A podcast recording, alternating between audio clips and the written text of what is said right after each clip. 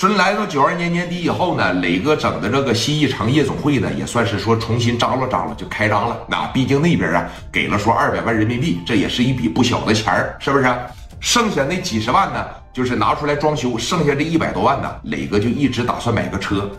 这你看，当天晚上呢，可以说是恢复营业的第四天，磊哥的心情也是特别好。包括史殿林呐，已经是跑路了，那给磊哥呢也来了一个电话，就说了：“哥呀。”我现在在别的地方藏着呢，啊，我这个吃的也好，喝的也好，睡的也好，在外边啊还有这个马子陪着我，在家里边最关键是啥呀？帮忙照顾好我姐，是吧？磊哥说了，没问题，兄弟啊，在外边先跑一段时间吧，反正在外边也不受罪，是吧？这边我要是有能力的情况下，我就抓紧时间给你把这个事解决了，抓紧时间给你把这个事办了。完事以后啊，咱该回来就回来。挂完电话以后，哥几个也是嘘寒问暖。那磊哥打电话的时候，别人也是把这电话抢回来。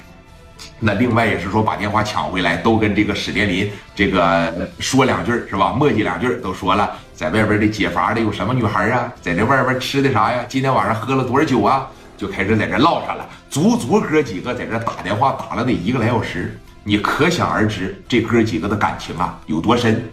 说你看这挂完了电话之后呢，磊哥就提议啊，说你看咱这心情这么好，咱这个新一城夜总会的生意也这么好。这个年头啊也这么好，这一晃啊，我来到这个青岛也已经两年的时间了。那我很荣幸的能认识各位，我也很荣幸的能领着各位发点财儿，能领着各位呢挣点米。这样吧，今天晚上呢，咱这个在店里边吃一口，行不行？这个客人呢，一般情况下，你像当年这个夜总会到半夜两点多钟、三点来钟，基本上也就没什么人了。咱们把今天的客人全部打发走，伺候完事之后。然后买点肉去，咱们在这个店里边涮火锅，你们觉得怎么样？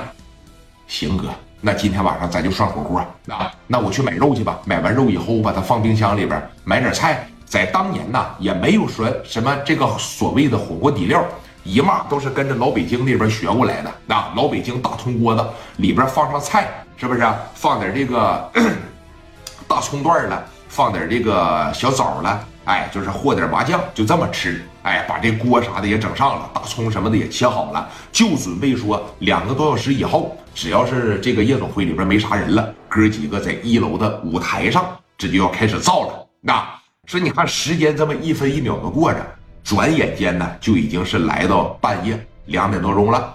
这个时候也就还剩下包房里边的两桌，外边稀稀拉拉的有点小散台。磊哥当时说了，这么的呗。咱们把这个舞台收拾收拾，咱在一楼就开灶吧。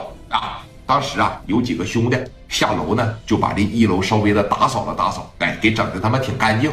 把这舞台一收拾出来，往中间放个大圆桌，中间呢放了好几个大铜锅子，光肉就买了他妈将近二十斤。在那个年代说人也爱吃，是不是？你搁现在这人他妈都积食，给你二十斤肉，这十多个小伙子怎么吃完呢？但是在那个年代，你像刘毅了，你像这个。刘凤玉了，你像蒋元了，那哪个抄起来不得干个二三斤羊肉片子？是不是？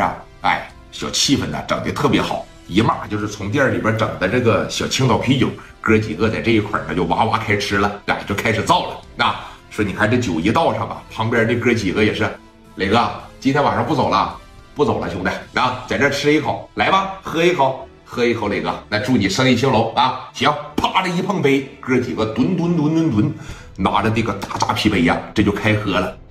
包房里边，当时这一合计，说：“你看这聂磊在外边吃饭呢，咱要不要出去敬他一杯酒啊？”